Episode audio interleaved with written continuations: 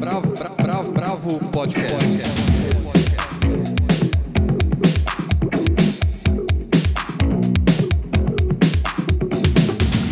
Olá, bem-vindos ao podcast da Bravo, que volta agora numa nova temporada em que a gente repensou um pouco o programa.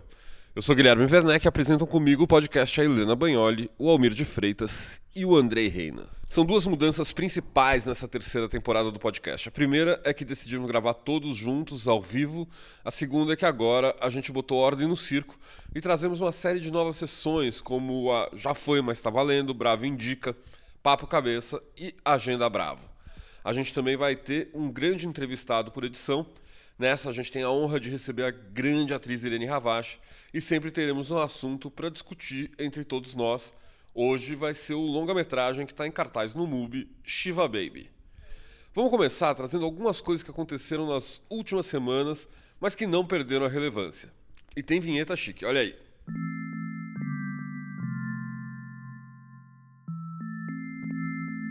Já foi, mas está valendo.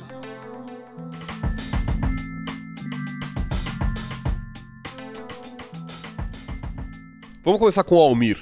Já foi lançado faz um tempo, mas está valendo, como diz a sessão, o livrinho O Cometa mais o Fim da Supremacia Branca. São dois textos separados por um século. O primeiro é um conto pós-apocalíptico, fortemente alegórico, de William Dubois, que foi o primeiro negro doutor por Harvard nos Estados Unidos.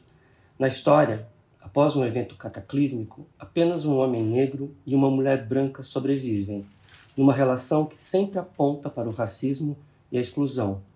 No segundo texto, a ativista Saidia Hartman reconta a história em um ensaio que atualiza as questões levantadas há quase exato um século depois de Dubois. E a propósito, são dois textos em meio ao rescaldo de pandemias. O primeiro foi escrito logo após a gripe espanhola e o de Hartman foi escrito ano passado. Juntar os dois textos foi uma grande sacada da editora Fósforo, que começou faz pouco tempo, mas já conta com ótimos títulos na praça. Opa, vida longa fósforo. A Fósforo é incrível. Eu indico também o Psiconautas, do Marcelo Leite, que é um livraço. Bom, eu vou falar de um super documentário que eu assisti no Inédit no final do mês de junho, que é o Sisters with Transistor, da cineasta Lisa Rovner, que estreou em 2020. O documentário mostra o trabalho de nove artistas pioneiras da música eletrônica que fizeram pesquisas super profundas e revolucionárias sobre sons e tecnologias, e isso desde os anos 40. E esse registro ele vai muito além da vida e da realização dessas mulheres. Na verdade, fala sobre a maneira como escutamos música. Para mim foi assim totalmente surpreendente. E ainda de quebra é narrado pela Laurie Anderson. Dá para tentar alugar pelo Vimeo, mas a ideia é que vocês fiquem ligados, porque logo mais deve entrar em algum serviço de streaming. É muito bom, é maravilhoso esse documentário. Gostei muito também. Bom, essas mulheres são muito a minha praia, né? Eu adoro. Bom, em, em, em, junho aconteceu a edição virtual do Festival Amazonas de Ópera, que é o, o principal evento do gênero no país. E apesar de já ter rolado, toda a programação de óperas, recitais e seminários continua disponível no, no canal do evento no, no, no YouTube. É, uma coisa especial dessa edição foi a presença de óperas de câmara, né, com poucos músicos e cantores, que foram foi pensada diretamente para o vídeo, como se fosse um filme e não uma filmagem de uma encenação no palco. É, vale a pena conferir, por exemplo, é, Três Minutos de Sol, ópera do Leonardo Martinelli com o libreto do João Luiz Sampaio, que abriu o evento com a história de um trisal, uma relação entre três pessoas que estão isoladas pela pandemia, e O Corvo, que é uma adaptação do conto do Edgar Allan Poe, feita por um compositor jovem, o Eduardo Frigatti, e que foi apresentada como uma animação, que eu achei muito, muito legal. É, o festival como um todo, e essas duas produções em particular, eles demonstram uma capacidade de reinvenção e jogo de cintura que nem sempre são associadas ao universo da ópera, né? Então acho que vale ficar de olho. Poxa, muito interessante, Andrei, essa história do João Luiz Sampaio sair da crítica para escrever o libreto. Você vai seguir o mesmo caminho, será? é, Difícil, né? Não sei se eu tô com essa bala na agulha, não. Bom, no último dia 5, o cinema mainstream de Hollywood perdeu um dos seus diretores mais icônicos, Richard Donner, aos 91 anos.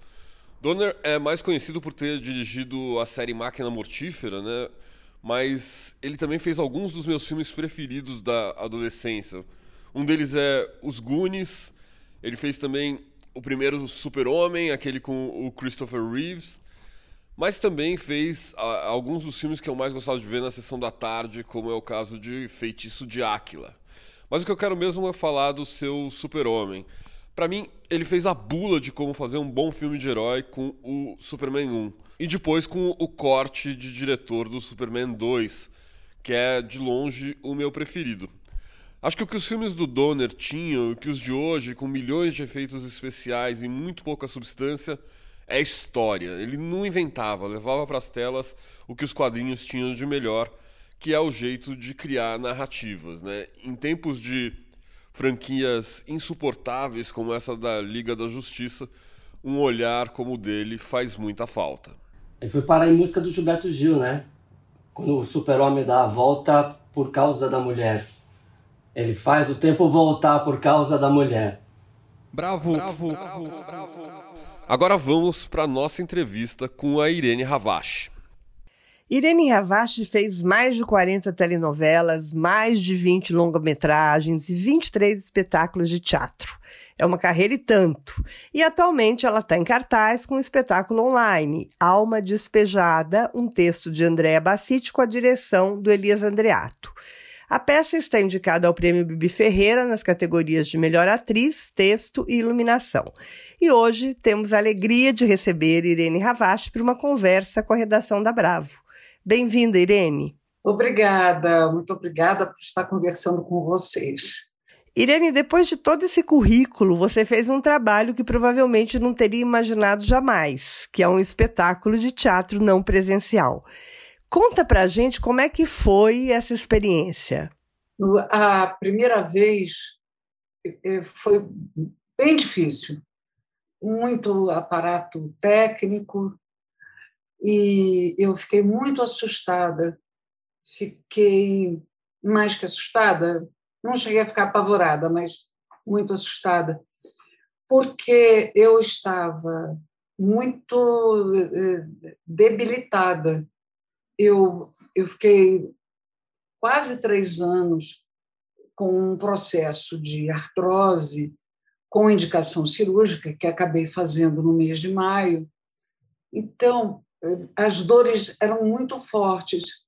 E quando a dor da artrose, ela no, no quadril, que é o meu caso, ela não para. Então, ao final do dia, dor é uma coisa que vai minando a sua resistência eu, eu sempre ficava bastante debilitada.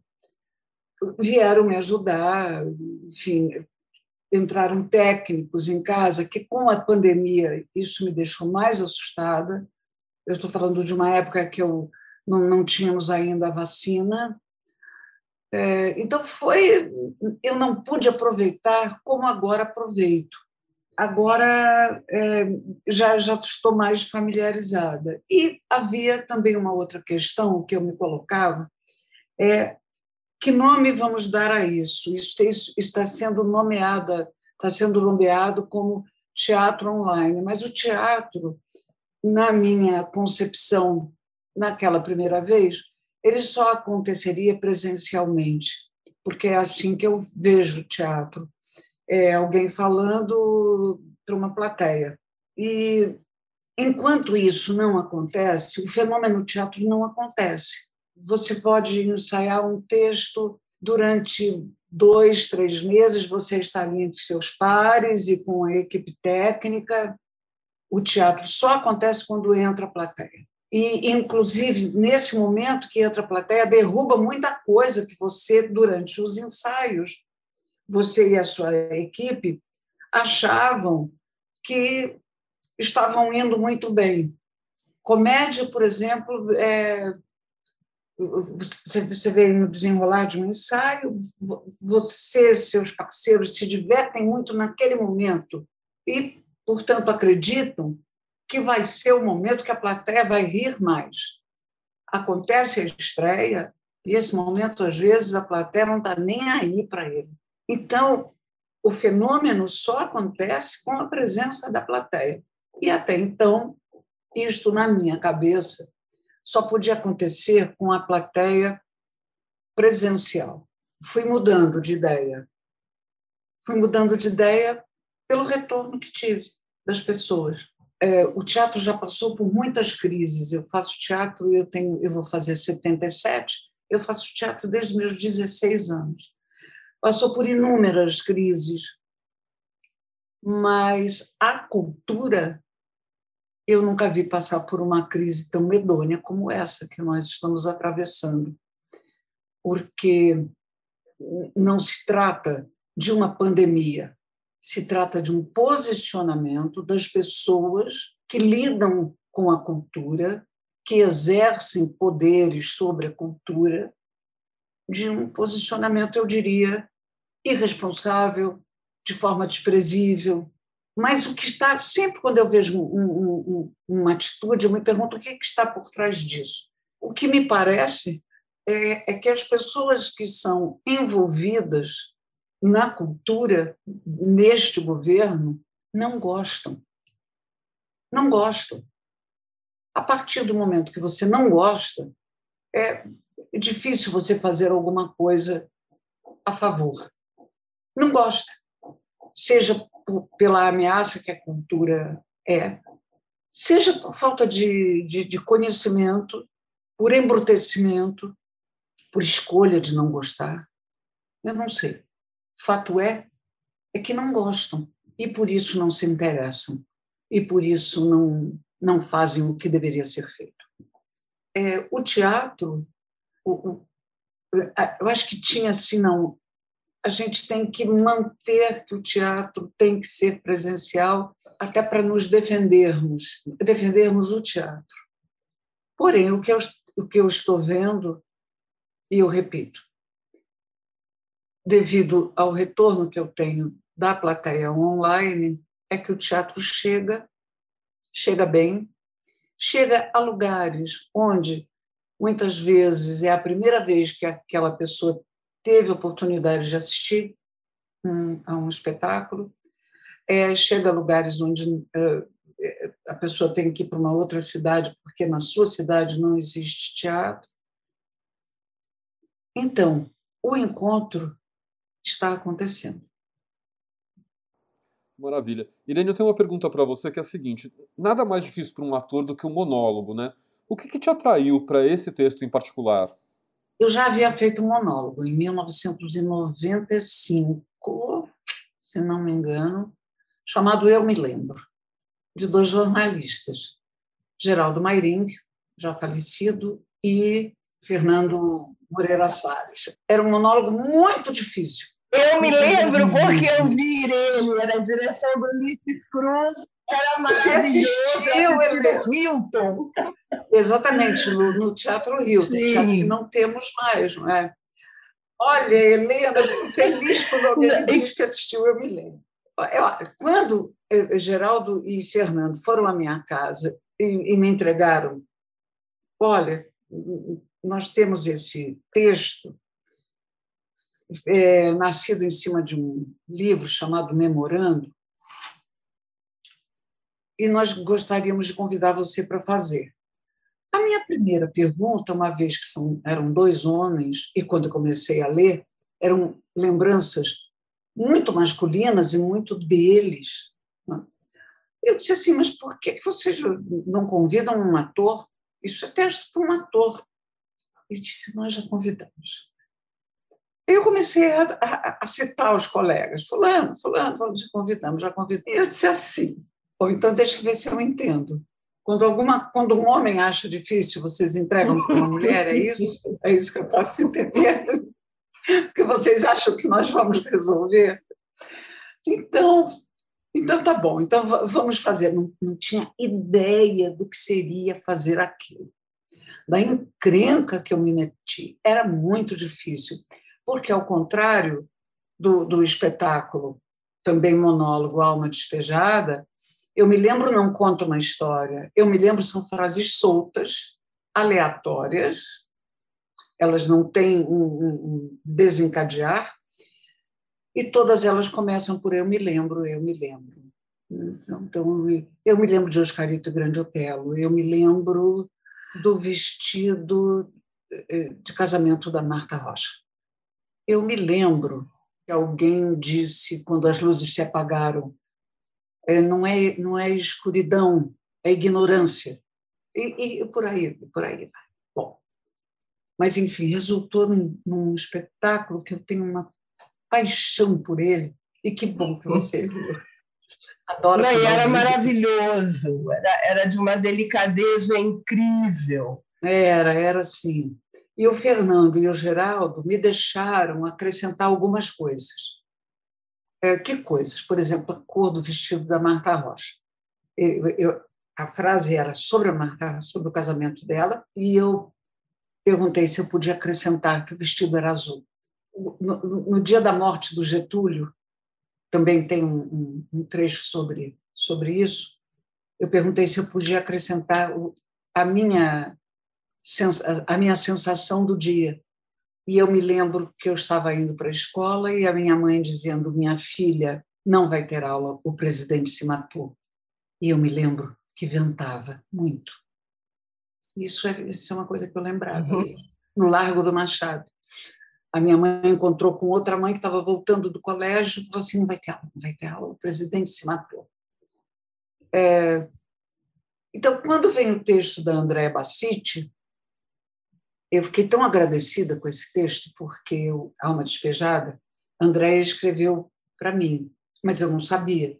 Ela chegou, eu achei que era um texto, como tantas pessoas não entregam textos. E nós havíamos conversado sobre, sobre a possibilidade dela escrever um texto. Mas aí eu fui fazer outros trabalhos, nos encontrávamos pouco, e ela disse: Irene, eu tenho um texto. E aí ela chegou com alma despejada. Por que, que eu fiquei agradecida? Porque o texto reúne um conteúdo, e esse conteúdo ele é leve, ele tem humor, ele tem poesia, e, e não deixa de tocar em assuntos ligados a, ao nosso passado político, que era uma coisa que me interessava. E veio de uma forma tão praticamente pronto. E normalmente eu sou fisgada quando eu leio um texto. Eu, eu me apaixono por um ou por um momento, por uma frase, por um, uma cena.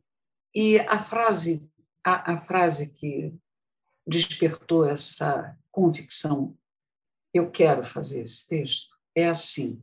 Ela, a personagem se refere ao marido e aos filhos que estavam afastados e ela, ela essa personagem já está morta e ela diz que a morte relativiza tudo. A morte serviu para unir Roberto e os filhos. Eles puderam se abraçar e chorar o choro dos justos e dos injustos. Com o tempo vão se acertar. A vida serve para isso, para nos acertarmos. E eu falei, eu quero dizer essa frase, porque é o que eu acredito. Para que a vida serve é para isso para a gente se acertar. Irene, os dois, os dois monólogos, aliás, eles são textos, ele não tem ação, né, as encenações, eles são ilustrativos, são ilustrações. É, você teve, você, durante o processo do trabalho, você acessou os mesmos lugares que você acessou durante o trabalho, a montagem, a elaboração do Eu Me Lembro? Sim, é, coisas. É, é, algumas coisas elas são bem, bem parecidas. Por quê? Eu tenho uma definição na minha carreira e na minha vida. Eu digo que minha vida profissional se divide antes e depois dela, que foi o meu encontro com Glorinha Boyton Miller, minha professora de expressão vocal. Glorinha me deu é, uma liberdade em cena que é muito agradável para o ator.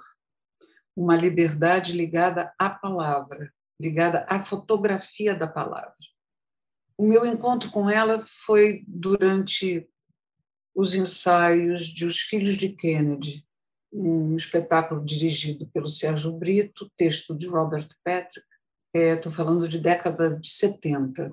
Do, no meio do é, ele, o Sérgio disse assim, olha, hoje nós temos, eu trouxe uma grande amiga, professora de expressão vocal, que é a Maria da Glória Boyten Miller, Glorinha e ela vai assistir um pouco do ensaio e depois ela vai conversar conosco. E essa senhora ficou ali sentadinha, eram monólogos. É, Filhos de Kennedy, apesar de serem cinco atores em cena, são cinco monólogos, ninguém fala com ninguém. São cinco personagens que estão reunidos num bar. Eles frequentam esse bar. E ela tinha um comentário para cada um de nós. E, e o, a cena que eu havia feito era uma cena que eu dizia. A, a minha personagem era uma starlet de quinta categoria. E quando Marilyn Monroe morre, todas as starlets sonharam que elas seriam a próxima Marilyn Monroe. Bom, então ela ela vai nesse bar. Eu usava uma roupa muito justa, bem estilo pin-up, né? Marilyn, com um casaco. E eu dizia assim: quando eu ficava sozinha, eu tomava um banho de banheiro, um banho bem demorado. E aí, aí ela levantou o dedo e falou assim: chuveiro, você pode recomeçar? Quando eu ficava sozinha, eu tomava um banho de banheiro, um banho bem demorado, e esse banho, chuveiro. Aí eu falei, eu não estou entendendo o que a senhora quer falar. Eu estou falando que você está tomando banho de chuveiro, porque você está falando na vertical e com a rapidez que a água de um chuveiro cai. Pensa na banheira. Veja a água dentro da banheira. Você não tomou banho em pé, e ela começou a falar um mundo novo para mim. E ela disse assim: E quando é que isso aconteceu? Foi há meia hora atrás? Disse, Não, isso teria acontecido há muito tempo atrás. Ela falou: e Olha o gesto que você fez. Então, a memória ela é uma coisa que ela entra mais ou menos assim. E ela, e ela então fez o gesto ela entra em diagonal até aqui, nessa junção do crânio, onde começa o pescoço. E quando a gente lembra de uma coisa mais antiga, a gente demora mais, e o olho quase que fecha, porque quando eu ficava sozinha, eu tomava um banho de banheira, um banho bem demorado muda tudo. Muda tudo. E eu pensei assim: que mulher é esta que está à minha frente? Quem é essa mulher? Eu quero saber tudo dela. Tudo que ela tiver para ensinar, eu quero, eu quero. E nunca mais larguei a Glorinha. Portanto, quando eu fui fazer, eu me lembro, tinha muita coisa da Glorinha. Bom, então, é, essas coisas da Glorinha, eu levei, sim, para o meu trabalho do, da, da alma despejada. Agora, um trabalho de teatro, ele é feito... Eh, teatro é uma arte de equipe, mesmo. Então, todo mundo tem que trabalhar junto ali. E o trabalho com o Elias, não foi meu primeiro trabalho com ele, nem tinha sido meu primeiro trabalho com a Andréia. Eu fiz com a com a Andrea um trabalho é, muito divertido para os laboratórios, para um, para um laboratório, e onde eu fazia uma nordestina que eu nunca tinha feito e, e, e uma outra uma outra personagem. Quando você trabalha com um diretor como o Elias, o Elias é muito delicado. Ele não tem pressa no processo, o que é muito bom. Eu gosto disso. Eu queria, Irene, eu queria te perguntar, queria voltar um pouco o texto da Andrea Bassiti. Né? Além da, da, do trecho que te conquistou, da fala que te conquistou, é, eu queria saber como é que foi a sua leitura do texto, quando você recebeu o texto, né? os sentidos, em especial o sentido da casa, né? É, dessa casa da, da qual a, a, alma da protagonista despejada. Como do, do próprio texto, né?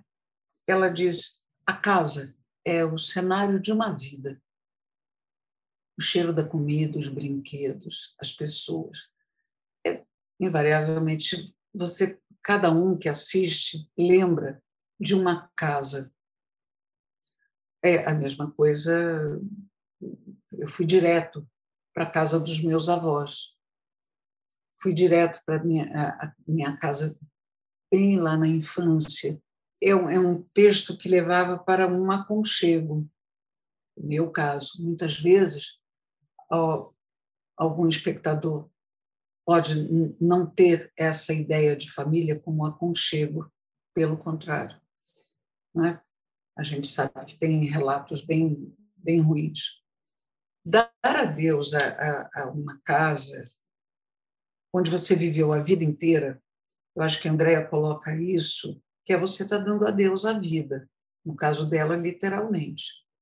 Eu costumo dizer que a minha fita métrica está curta.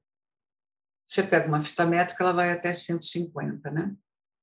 Eu estou ali no 76, portanto, ela está curtinha é um inevitável durante todo o processo do, do, do texto, de descoberta do texto, e ter o assunto morte como tema, que você questione a sua, a sua própria vida, a sua própria morte, seus medos, suas fraquezas, seus arrependimentos, é, o que você teria feito diferente. E nós vivemos um momento onde é, muito difundido que você precisa desapegar, desapegar, desapegar, desapega, desapega, dá. Então você pega o objeto, dá, você pega a roupa, não é? Tem que desapegar porque é, isso é bom para novas energias, mas quando você está se desapegando da sua história, a coisa não é tão simples assim, porque você sabe que a sua história já já vai se desapegar de você. Então, também ter que fazer esse exercício de desapego não é tão fácil. Então, fez com que houvesse esse, essa introspecção durante os ensaios. A casa, ela é, ela é, ela tem para mim um símbolo muito reconfortante. Irene, é um prazer falar, falar com você. Eu tinha uma, uma pergunta para fazer para você também. É, com o calendário de vacinação avançando agora, né, ainda que num ritmo bem menor do que a gente gostaria, aumenta a expectativa né, para que os teatros reabram com o público, né, com a capa com capacidade máxima, enfim, tem algum, já tem algumas experiências de peças com é, público reduzido. E eu queria saber se você tem. É, o que você espera para esse reencontro com as plateias, com o público, e se você já tem planos de levar é, esse ou outros textos para temporadas com o público. Nesse momento, eu não tenho nenhum plano, eu acompanho é, os movimentos, os colegas que já estão fazendo isso, eu não tenho nenhum plano porque eu estou ainda em recuperação dessa prótese no quadril. Ah, eu perguntei para minha fisioterapeuta se eu poderia me apresentar em outubro. Ela disse: não, é muito prematuro, outubro ainda não. Se você tivesse outros colegas em cena, sim. Num monólogo, não. Eu, eu tenho curiosidade de saber como é que isso vai acontecer já tenho a resposta de alguns colegas. Eu, o público que me acompanha em teatro e que depois diz: Olha, essa, esse é o quarto espetáculo seu que eu assisto, eu assisti isso, isso, isso, isso. É um público é, mais ou menos, é, ele não é tão jovem.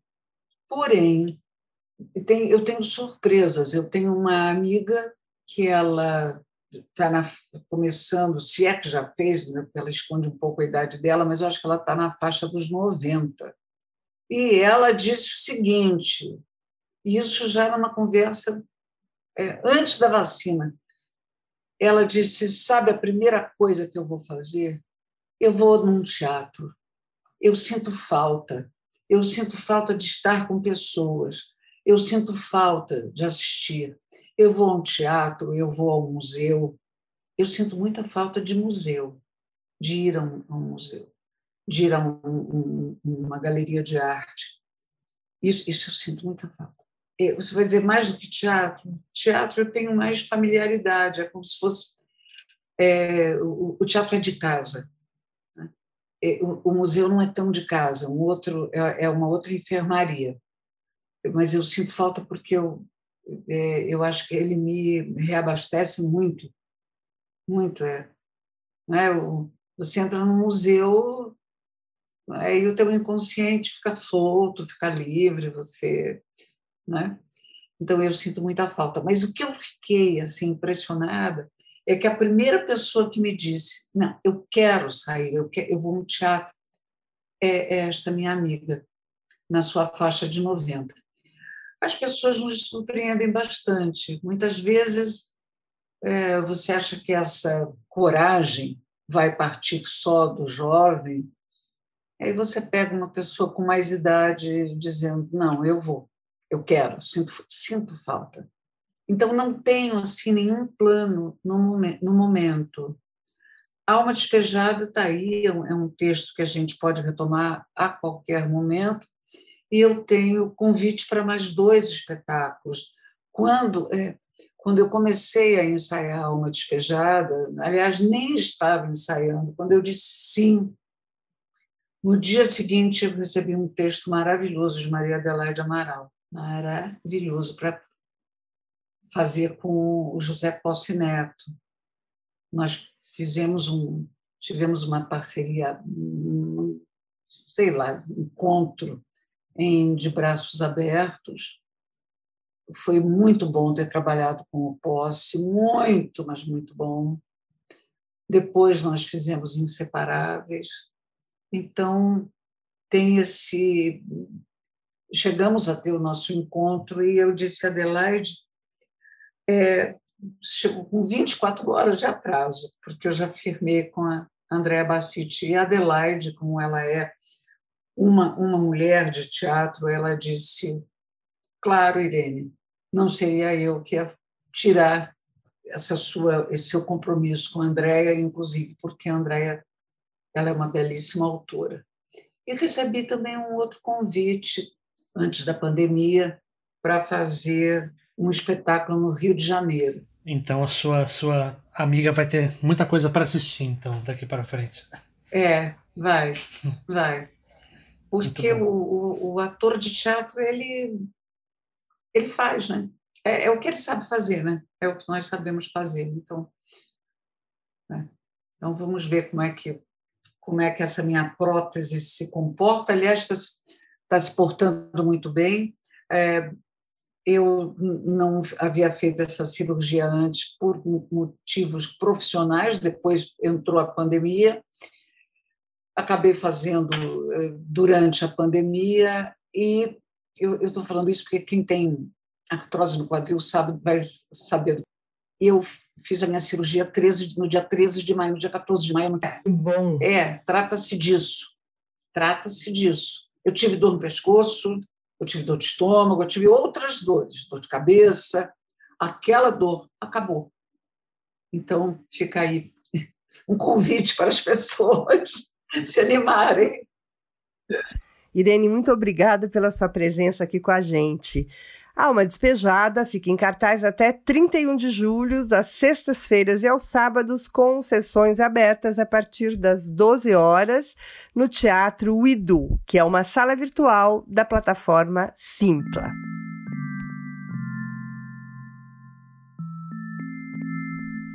Papo Cabeça.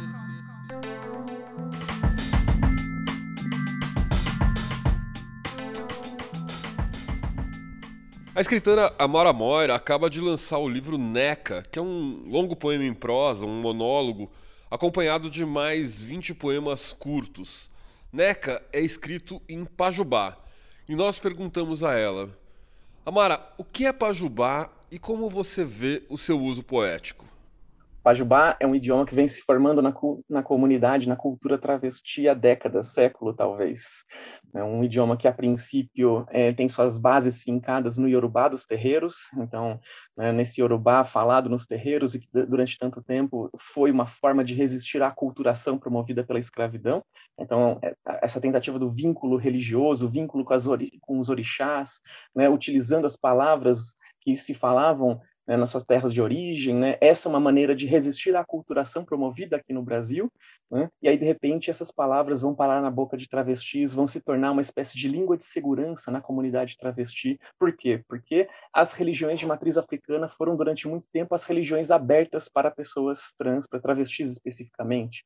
Né? Então, ou seja, esses eram espaços seguros para que a gente cultivasse uma relação com a nossa espiritualidade. E aí fomos nos apropriando dessas palavras, fomos trazendo elas para o nosso cotidiano e elas foram se tornando uma espécie de uma língua de segurança, né? o que é muito interessante. Então, algo que de alguma forma fala sobre a história do Brasil. Né? Mas o Pajubá não se resume a isso. Né? Pajubá, inclusive, significa segredo né, em Iorubá, e as primeiras travestis, quando elas viravam uma para outra e falavam, vamos falar em Pajubá, elas estavam justamente dizendo, vamos falar em segredo, sem que ninguém nos entenda. Né? E o que acho talvez mais interessante, né, que ah, foi se perdendo esse sentido original e foi se tornando uma espécie de nome desse jeito de falar, desse jeito de se comunicar que é tão característico da nossa comunidade.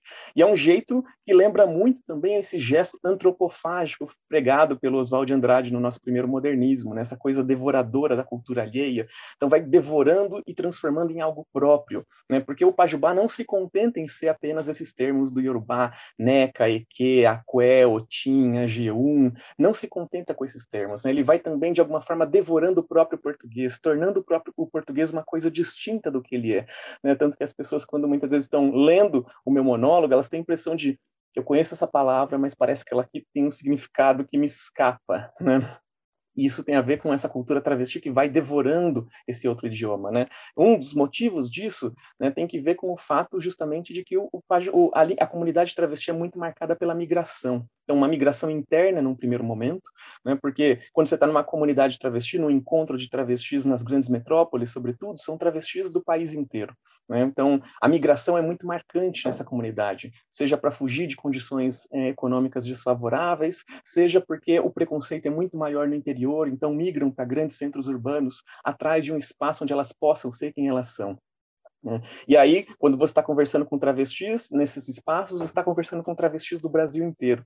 Né? Você está ouvindo né, um português falado no Brasil inteiro, com marcas peculiares, com palavras peculiares, tudo isso se transformando em algo próprio, em algo único. Né? Então, tem os termos do Yorubá, tem esse português do Brasil inteiro num único lugar, e junto com isso, né, tem ainda termos é, de é, outros idiomas, de idiomas de países onde há uma presença marcante de travestis, como como a Itália, a França, a Espanha, porque assim como existe uma migração né, interna na comunidade travesti, então há uma comunidade muito marcada por uma migração interna dentro do Brasil, há também essa migração externa em busca de um país que nos respeite por sermos quem somos. Né? Nos anos 80, por exemplo, né, a, a Fernanda Farias de Albuquerque, no seu livro Princesa, ela fala né, que pichavam as ruas de São Paulo, os muros de São Paulo, com frases como limpe São Paulo, mate um travesti por noite. E muitas travestis buscaram, então, uma espécie de abrigo na Europa, como uma espécie de fugir dessa violência que era completamente autorizada pela mídia hegemônica, pela sociedade civil, pelo Estado.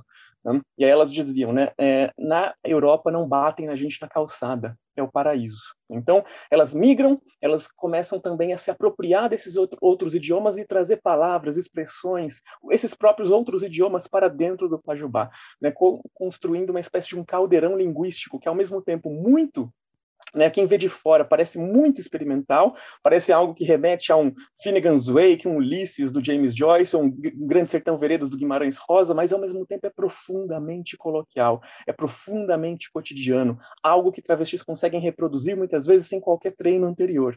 Então, ou seja, a gente está diante de um, um, um, jeito de falar, um jeito né, de de pensar, de se comunicar, né, que vai devorando essas outras linguagens, essas culturas, construindo esse caldeirão linguístico que é tão rico, que é tão poderoso e que pode recontar a história do nosso país, recontar a história do nosso próprio tempo. Bravo, bravo, bravo, bravo. Bom, aproveitando que estamos todos juntos e que adoramos Shiva Baby, vamos conversar um pouquinho sobre esse filme que está em cartaz nos serviços de streaming Mubi. Conta um pouco do filme pra gente, Helena. Então, o filme começa com uma cena de sexo entre uma pós-adolescente, digamos assim, Daniele, e um homem cerca de 20 anos mais velho que ela, quando são interrompidos por um telefonema. Aliás, é um primeiro plano fixo notável, tem uma série deles. A ligação é a da mãe da Daniele para lembrá-la de ir a Shivá de um amigo da família. Para o credo judaico, para quem não sabe, a Shivá é o período de luto após a morte de um ente querido e sempre começa com encontro com comida e bebida. A Daniele está em busca da sua independência e anda meio sem rumo. Então os pais querem usar a cerimônia para ajudá-la a arrumar um emprego. Ela vai, meio a contragosto, e lá encontra além de uma ex-namorada, o atual caso, que na verdade é o tal do cara mais velho que está com ela na cena inicial. A partir daí começa o pesadelo da protagonista. Shiva Baby estreou em 2020 e é o primeiro longa-metragem da roteirista e diretora canadense a Emma Seligman. E o filme nasceu, na verdade, de um curta-metragem do mesmo nome. Assim, dizer que o filme é uma comédia psicológica é, é reduzi-lo, mas esse é o espírito da coisa. O filme se passa em um dia e praticamente numa única locação, que é a casa onde está ocorrendo a Shiva. Daí o título do filme, Shiva Baby. A câmera é fechada, certeira e consegue tornar o desconforto e a claustrofobia que a gente vai notando na personagem de maneira quase palpável ali. E a intensidade vai aumentando e os planos vão se sobrepondo de uma maneira sufocante.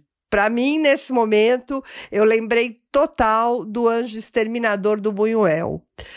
Os diálogos são ácidos e bastante hilários, são bons, muito bons. E isso também porque os atores são excelentes.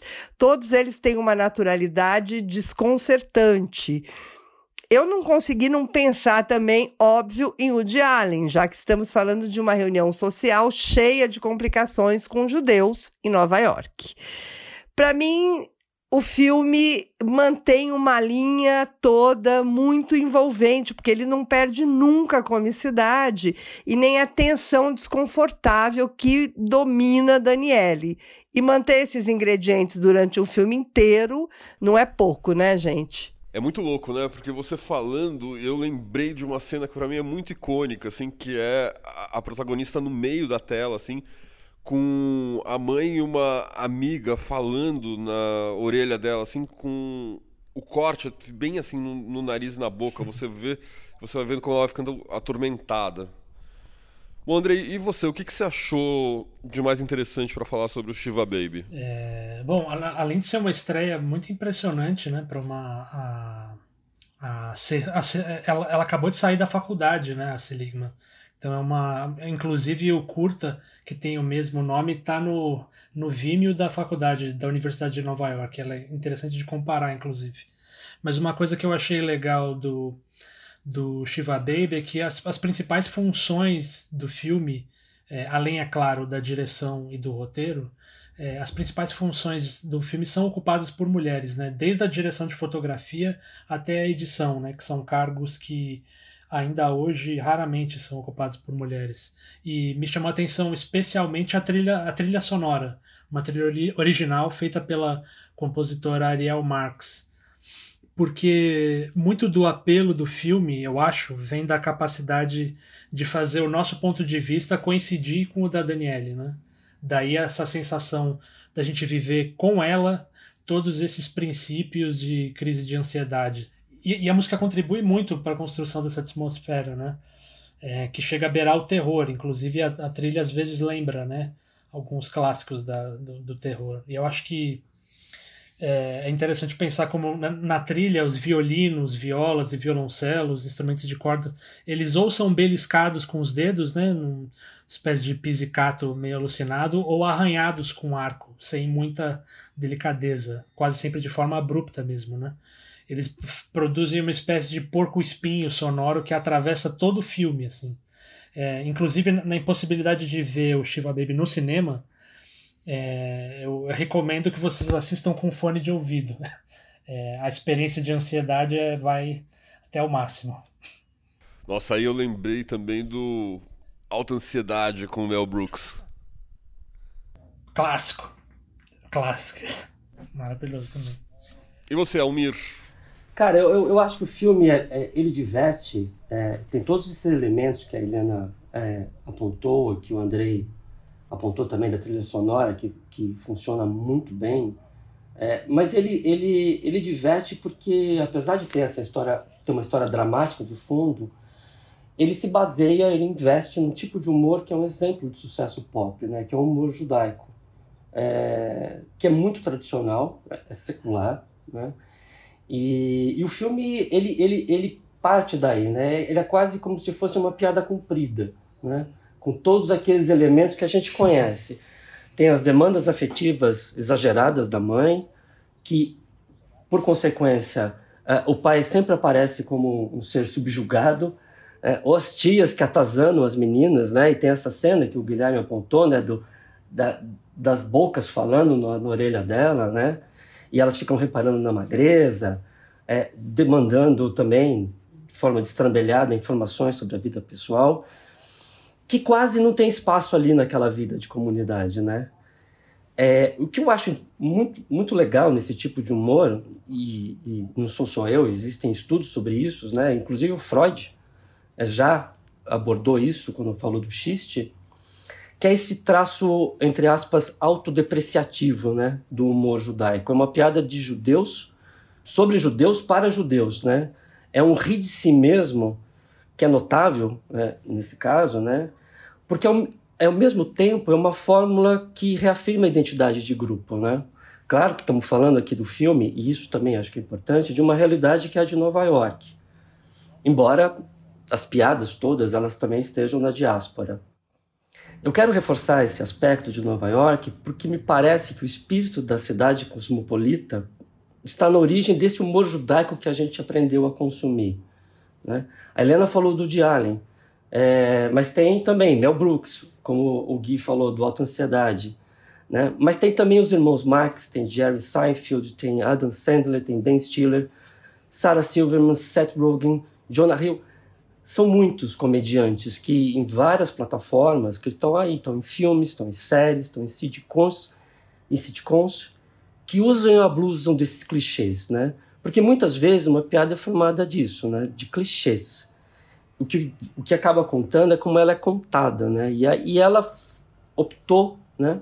É, por esse filme, por esse roteiro enxuto, é, estendido a partir do curta dela para contar essa piada com todos os, esses outros elementos de tensão que tem na história. Ah, muito bom, muito bom. Aí também outra coisa que me remete é uma série da Prime que eu gosto bastante, que é The Marvelous Miss Maisel, né? A maravilhosa senhora Maisel. Também.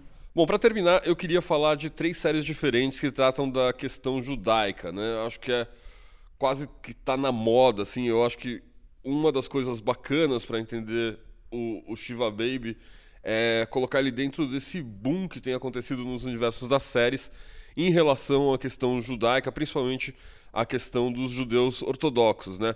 Duas séries entram nesse universo que até que era bem pouco registrado ou pouco registrado sem estereótipos, né?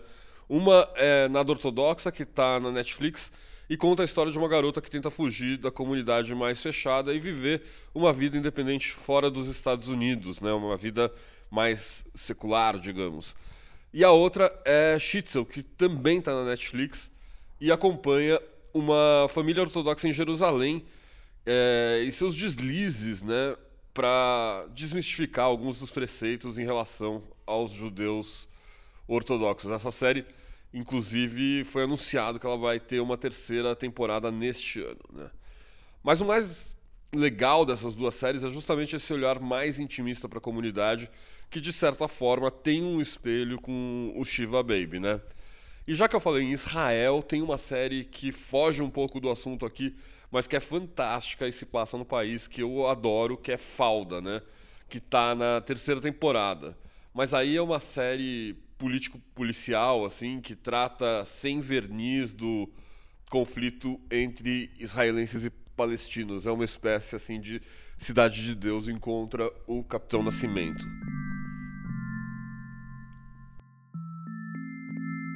Agenda Brava.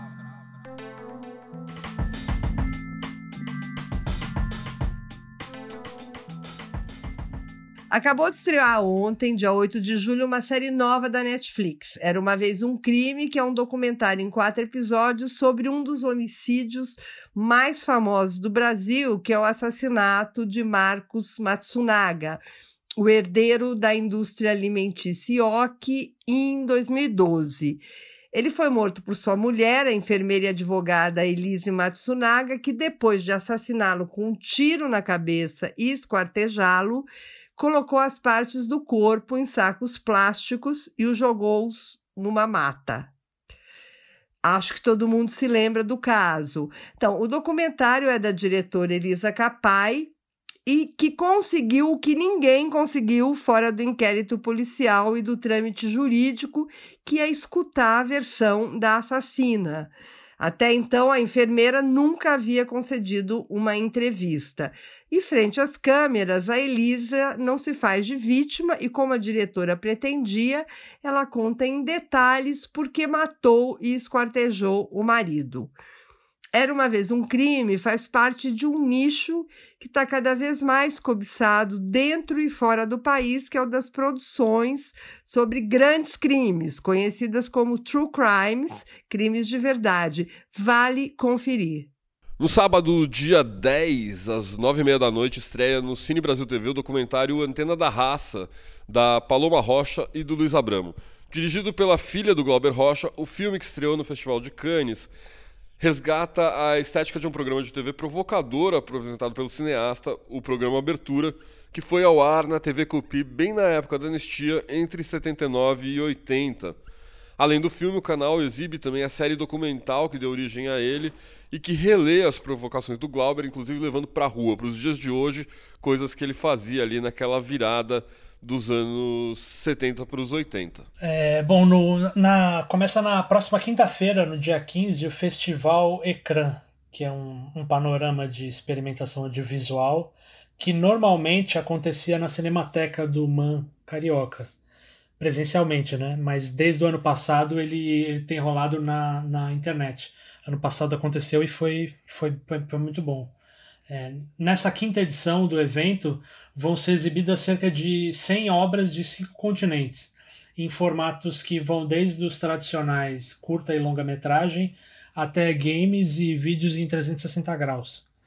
É, entre os destaques da programação, a gente poderia falar no é, O Céu Socialista, que é um filme do diretor experimental americano Ken Jacobs, que abre o evento. Né? No dia 17, inclusive, o Jacobs conversa com a diretora Paula Gaetan, falando na família Rocha. Eles, eles conversam sobre esse trabalho. Quem quiser dar uma olhada na programação, o site do, do evento é festivalecrã, sem acento.com.br. Bom, e para quem não sabe, a Paula Gaetan é também mãe da Ava Rocha. Já está em pré-venda, mas disponível para leitura apenas no dia 20, Campo Santo, que é um livro póstumo do escritor alemão W.G. Sebald é, ele morreu precocemente em 2001 no acidente de automóvel na Inglaterra, justamente no momento em que ele era considerado um cara, um escritor que podia renovar o gênero romance. Né? E ele é autor de um dos melhores livros que eu já li na vida, que é Austerlitz, que também foi lançado pela Companhia das Letras. Esse livro, Campo Santo, reúne textos do autor que promete seguir a mescla de memorialismo e ficção que marcou essa obra, além, uma segunda parte, traz ensaios sobre literatura e história que eu nunca li, é, textos que eu, que eu nunca li dele.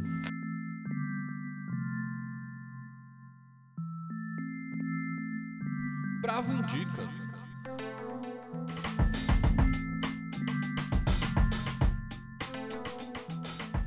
Bom, a gente vai terminar com as nossas indicações. Vou começar com você, Helena. Eu indico a série Dom, uma série em oito episódios, dirigida pelo Breno Silveira e inspirada na história de Pedro Machado Lomba Neto, que era um jovem carioca de classe média que se envolveu com drogas e passou a liderar uma violenta quadrilha no Rio de Janeiro, isso no início dos anos 2000.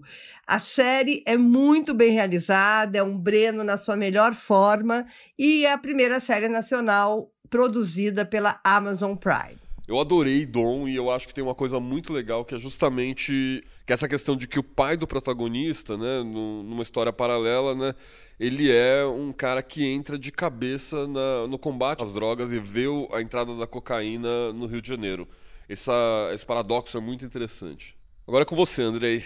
É, eu queria indicar um site. É, foi, foi lançado na semana passada o portal Telatrans, que é uma iniciativa de mapeamento e divulgação do cinema dirigido por mulheres trans e travestis, transmasculinos e pessoas não binárias do, do Brasil. Né?